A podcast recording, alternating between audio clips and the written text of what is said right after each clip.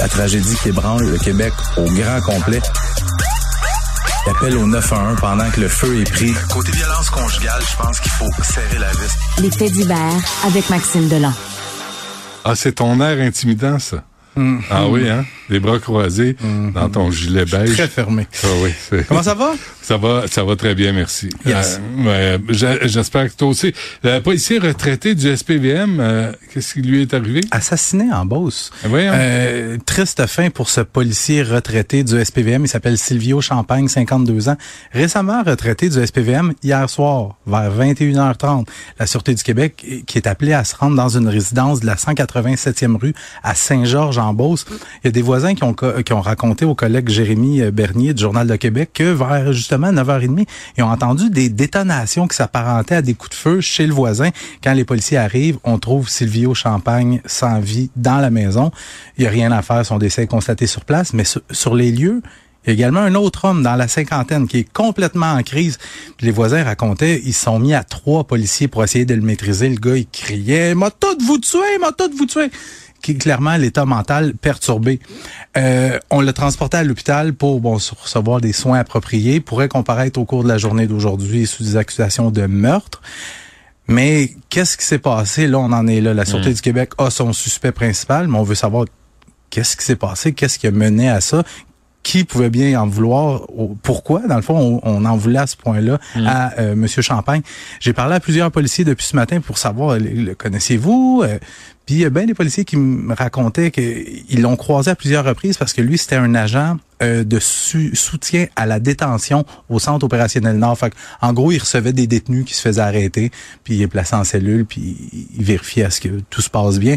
Fait qu'il y avait pas tant de contact avec les, les autres policiers. On m'a dit que c'était quelqu'un de gentil, mais là, maintenant, l'enquête est en cours. On voudra savoir qu'est-ce qui s'est passé. Un policier très fraîchement retraité, là, qui commençait une nouvelle vie, il n'aura pas eu le temps d'en profiter. Euh, et nouveau chapitre dans l'affaire Cédrica Provencher. Ça finit plus de finir, hein, Ouais. cette histoire-là. Début ce matin du procès civil de la famille BT contre la Sûreté du Québec, à qui on reproche, à qui on reproche d'avoir tout fait pour convaincre la population que Jonathan Bété était celui qui avait enlevé, violé et tué la petite Cédrica Provencher. On reproche à la SQ d'avoir carrément ruiné la famille, euh, la vie de la famille Bété. Et par le biais de son avocat, euh, ce matin, Jonathan Bété a fait savoir que lui avait hâte de témoigner. Il avait hâte de tout raconter. Juste peut-être un petit rappel des faits pour les gens. Cédrica Provencher, 9 ans, qui est enlevé en juillet 2007 par, on s'en souvient, un homme qui cherchait un chien. Un homme qui conduisait, selon des témoins, une Acura rouge. Ce que les policiers avaient fait à l'époque, on avait fait sortir le registre de tous les propriétaires d'Acura rouge dans la grande région de Trois-Rivières. Il y avait six propriétaires d'Acura rouge. On les a tous rencontrés. Il y en a cinq qui ont fourni un alibi vérifiable et vérifié. Tous sauf un, Jonathan Bété. Il y a des témoins qui ont raconté que le suspect qui a enlevé la petite Cédrica portait des vêtements de golf. Jonathan Bété venait de terminer une ronde de golf. Euh, Jonathan Bété a euh, été placé devant des témoins pour une parade d'identification. Il semblerait, selon l'avocat de M. Bété, que les témoins n'ont pas identifié correctement la personne, n'ont pas identifié correctement Jonathan Bété. OK. Sauf qu'aux États-Unis, là, c'est, c'est, ça fait depuis à peu près 50 ans qu'il y a des études qui sont faites sur ces parades d'identification-là. Il y a eu énormément de condamnations par erreur de mauvais suspects. Fait qu'il faut en prendre puis en laisser avec les parades d'identification. D'autre part, Jonathan Betté a refusé cinq fois de passer le polygraphe. Jusqu'au moment où on retrouve les ossements de Cédrica Pavranché, euh, c'était euh, en 2000, autour de 2015, là, quelque chose comme ça. Jonathan Betté refuse une fois de plus de passer le polygraphe. Et là, la Sûreté du Québec, je sais pas quand, euh, tu t'en souviens, quand on avait retrouvé le corps, on avait fait un gros show médiatique. On souhaitait que les témoins parlent. On voulait faire parler des, des suspects. Et là, Jonathan Betté, euh, les policiers, il demeure le suspect numéro un. Fait que ce que les policiers font, ils disent, si c'est lui qui a assassiné la petite, il doit bien consommer de la pornographie juvénile. Fait là, on s'est arrangé pour mener une perquisition à son domicile où on aurait trouvé du matériel pornographique dans ses ordinateurs. Finalement, il été acquitté parce que selon le juge à l'époque, c'était une partie de pêche. On basait notre euh, perquisition sur absolument rien. Mais là, on en est là aujourd'hui. La famille Bété, c'est vrai, leur vie a été ruinée. Ça, c'est vrai. Mais on poursuit maintenant la Sûreté du Québec pour justement avoir ruiné leur vie.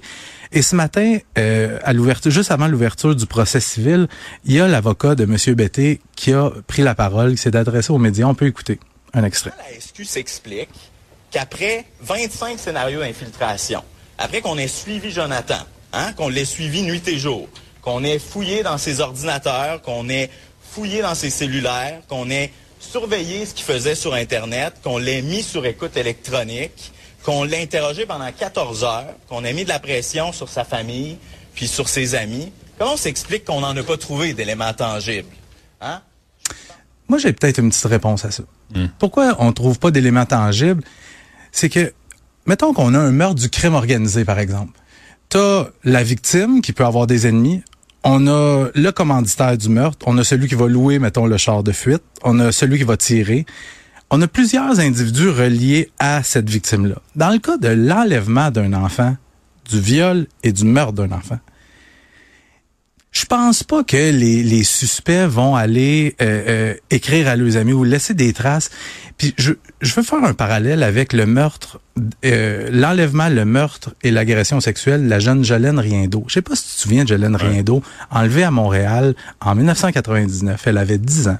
Elle a préparé le souper avec son père et son père, pour la récompenser, il avait donné quelques piastres. Tiens, va t'acheter un chip. Elle était jamais revenue chez elle. Elle a été enlevée probablement violé et tué. Son corps a été retrouvé en 2011 à Montréal, tout près de l'île des Sœurs. Puis moi, j'étais le premier journaliste à arriver sur les lieux. Puis je me souviens encore ce que euh, le, boss des crimes majeurs au SPVM avait dit. Il avait dit, euh, excusez-moi mon langage, il avait dit, ce style-là, son crime, là, il l'a mangé, il l'a digéré, puis il l'a chié. Ce qu'il voulait dire, c'est que le SPVM sait encore aujourd'hui, il sait c'est qui qui a commis ce meurtre-là, mais c'est que il disait que le gars avait tellement assimilé son mensonge que pour lui, il était devenu une vérité, que c'était c'est pas lui qui a commis ce meurtre-là. Hmm. C'est pas lui qui l'a commis. Puis interroge-les pendant 30 heures, si tu hmm. veux. Il n'avouera jamais pour parce que pour lui, c'est jamais arrivé. Puis pour la famille Bété, c'est un peu la même situation. On l'a pointé du doigt, on le pointe encore du doigt, et la Sûreté du Québec le dit presque ouvertement que c'est encore le suspect numéro un. Mais je me suis arrêté une petite seconde, je me suis dit juste une minute. Imagine juste une seconde que c'est vraiment pas lui. Même si tout pointe vers lui, imagine juste une seconde que c'est pas lui. Ça te, ça te ruine une vie pour vrai. Mm-hmm. Parce que partout où ce gars-là va, il est identifié comme étant un pédophile, un meurtrier. Sauf que, tu sais, je, je sais plus où me positionner là-dedans. J'ai mon opinion. T'as ton opinion? Non. Oui, t'as ton opinion.